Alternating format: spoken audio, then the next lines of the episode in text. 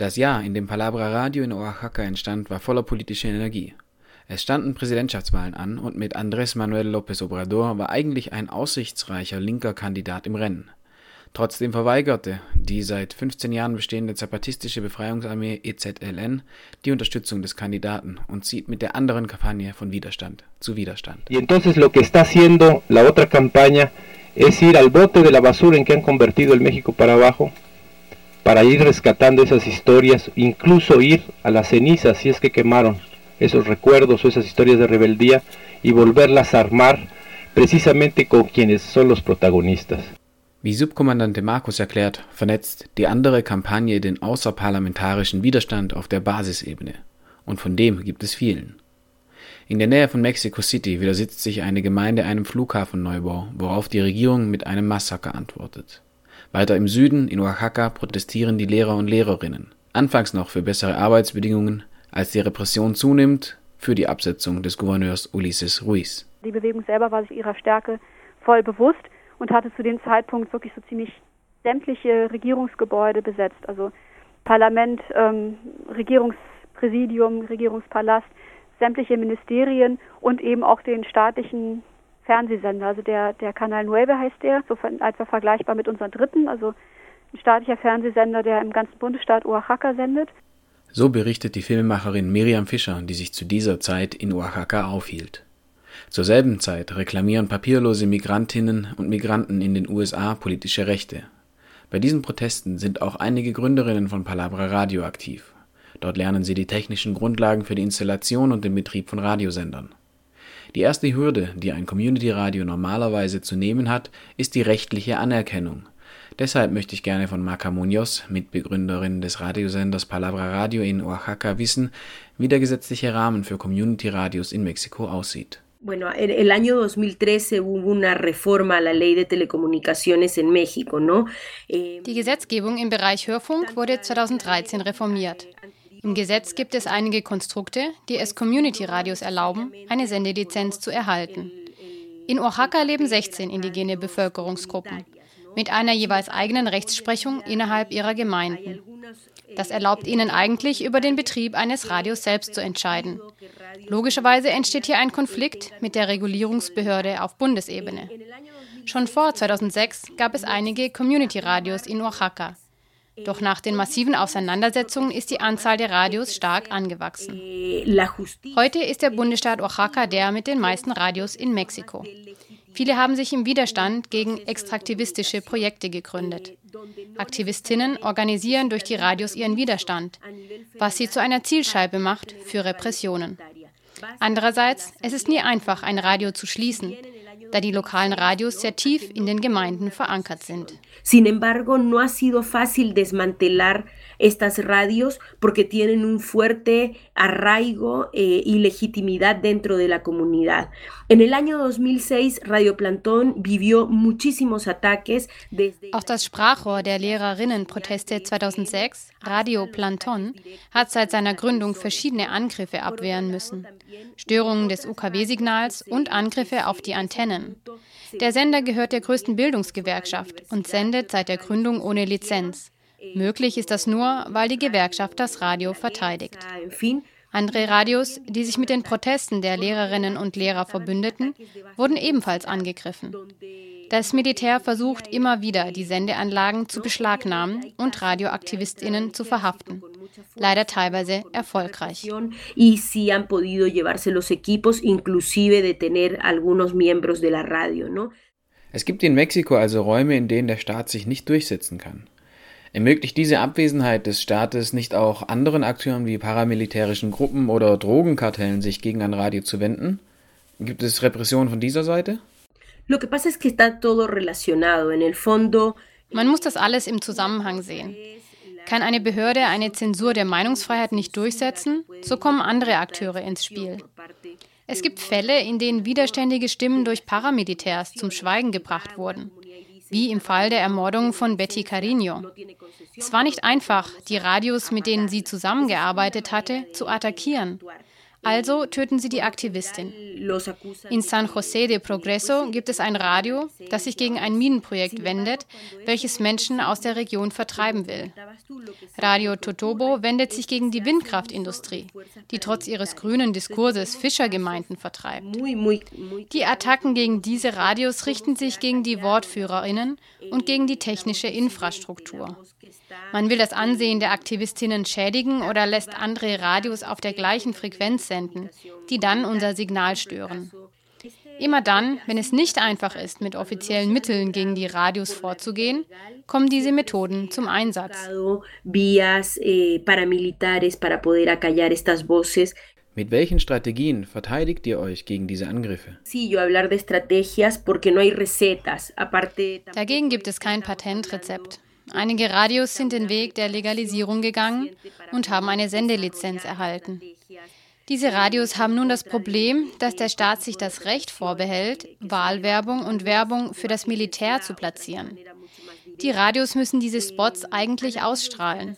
Das widerspricht aber dem Verständnis der Radiomacherinnen, die nicht an die etablierten Parteien glauben und das Militär nicht unterstützen wollen. Radio Nandia hat gegen diese Pflichtinhalte geklagt. Das Radio hat den Prozess gewonnen und so einen bedeutenden Präzedenzfall geschaffen. Y esto fue una pelea legal que afortunadamente en el caso de Radio Nandía se ganó. En el año 2013 se hace una reforma Die Reform des Telekommunikationsgesetzes 2013 schaffte eine neue Rechtsform für soziale und indigene Radios. Dies ermöglicht den Gemeinden eine Radiolizenz zu erhalten. Und nicht nur Radiolizenzen. Heute gibt es in Oaxaca 20 Gemeinden, die autonome Netzwerke für mobiles Telefonieren aufgebaut haben. Radios, die sich nicht legalisiert haben, sehen sich mit vielen Gefahren konfrontiert. Deshalb haben sich Solidaritätsnetzwerke gebildet. Wenn ein Radio attackiert wird, solidarisieren sich die anderen Radios und Gemeinden. Manchmal werden Radios auch temporär außer Betrieb genommen, ihr Standort verlegt oder die Frequenz gewechselt. Es gibt sehr viele Strategien, um der Repression zu begegnen. Das Wichtigste ist aber immer, on air zu bleiben. Radio Planton ist dafür ein gutes Beispiel. Das Radio musste sich sehr oft neu erfinden. Das macht es natürlich auch schwierig, die Hörerinnenschaft zu halten. Ein nachhaltiger Radiobetrieb hängt aber nicht nur vom finanziellen Rahmen ab. Wir brauchen auch eine technische und eine soziale Nachhaltigkeit. Diese verschiedenen Ebenen sind das Fundament für ein funktionierendes Radio. Die technische Nachhaltigkeit führt viele Radios zur Nutzung von freier Software. Denn so sind sie nicht aufgrund von möglichen Lizenzverletzungen angreifbar de, de, la descolonización, ¿no? De las tecnologías, por el camino de las tecnologías libres, ¿no? Wie bewertet ihr den Medienwandel durch das Internet und die sozialen Netzwerke? Ist Radio überhaupt noch ein relevantes Medium in Oaxaca? A años luz de lo que se está viviendo en Europa, o sea, en la digitalización. Von der Digitalisierung des Alltags in Europa sind wir in Mexiko Lichtjahre entfernt, insbesondere in Oaxaca. Hier laufen noch lange nicht alle Menschen mit einem Smartphone durch die Gegend. Aber die Radiotechnologie wird immer zugänglicher und das Radio gewinnt weiterhin an Gewicht. Der Staat möchte die analogen Radiofrequenzen abschalten und auf digitalen Rundfunk umstellen. Dagegen formiert sich aber Widerstand, weil Digitaltechnik viel zu teuer ist. Entonces, hoy en día casi todas las radios comunitarias, inclusive aquellas que están localizadas en, en poblados que no tienen acceso a Internet. Es findet allerdings eine Aneignung der digitalen Medien seitens der Community-Radios statt. Selbst Radios, die in Gebieten senden, in denen es praktisch keine Anbindung an das Internet gibt, versuchen, im Internet präsent zu sein, sei es durch Facebook, durch Twitter oder ein E-Mail-Konto. Auf dieser Seite sehen wir auch eine große Gefahr. Mexiko ist weltweit der zweitgrößte Käufer von Spionagesoftware. Das eröffnet weitere Angriffspunkte gegen widerständige Stimmen. Hier beginnt langsam ein Reflexionsprozess über die Medien, die wir nutzen, um unsere Hörerinnen zu erreichen. In diesem Kontext startet gerade eine Kampagne eine Art kritische Alphabetisierung bezüglich der digitalen Technologie. Es ist unsere Aufgabe, das Internet zu dekolonialisieren. Und als gemeinschaftliches Werkzeug der Kommunikation zu verteidigen. Was ist die Rolle der Frauen in dieser Bewegung? Es waren Frauen, die 2006 die Initiative ergriffen haben und die Kommunikationskanäle besetzten, wie im Fall des Marcha de las Cacerolas, der in einer einmonatigen Besetzung des staatlichen Fernsehsenders Canal 9 mündete. Mit dieser Aktion wurde das Sendungsbewusstsein von Frauen entscheidend gestärkt. In Mexiko ist es Tradition, dass Frauen die Geschichte mündlich weitergeben. Das gehört in den Gemeinden zum Alltag. Allerdings haben wir festgestellt, dass sich innerhalb der Radios auch die sozialen Dynamiken der Gesellschaft reproduzierten. Frauen waren in den Radios zwar wichtig als Sprecherinnen, in Entscheidungsgremien hingegen blieben sie unterrepräsentiert. Deshalb organisieren sich seit 2012 Radioaktivistinnen in der Plataforma de Mujeres Radialistas de Oaxaca. In diesem Netzwerk tauschen sich die Aktivistinnen aus und erkennen, dass sie mit ihren Problemen nicht alleine sind.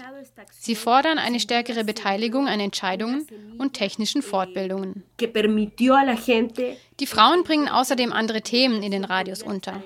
Und auch außerhalb des Radioalltags sind immer mehr Frauen in lokalen Entscheidungsgremien vertreten, weil sie sich durch die Emanzipation innerhalb des Radiobetriebs nicht mehr mit ihrer untergeordneten Rolle innerhalb der Gesellschaft abfinden. Muy cotidianamente en la vida de las comunidades. Was für eine Rolle spielt das Geschlecht, wenn wir über Repression gegen Radiomacher und Radiomacherinnen in Oaxaca sprechen? Gibt es Repressionen, die vor allem Frauen betreffen? Mira, sí, sí la hay. Weil Frauen mehr Sendungsbewusstsein entwickeln und sich mehr trauen, erfahren sie auch mehr Gewalt. Weil sie die traditionellen Rollen in der Gesellschaft verlassen, werden sie angegriffen. Immer weniger Frauen sind bereit, sich unterzuordnen. Immer mehr Frauen denunzieren die Gewalt gegen sie. Es gibt zahlreiche Fälle von Repression, etwa den Mord an Berta Cáceres in Honduras. Aber auch zahlreiche Kommunikatorinnen in Oaxaca werden diffamiert, bedroht und angegriffen, weil sie sich trauen, ihre Stimme für die Rechte der Frauen zu erheben und die Ungleichheiten zwischen den Geschlechtern anzuprangern. a silenciar y a normalizar esto.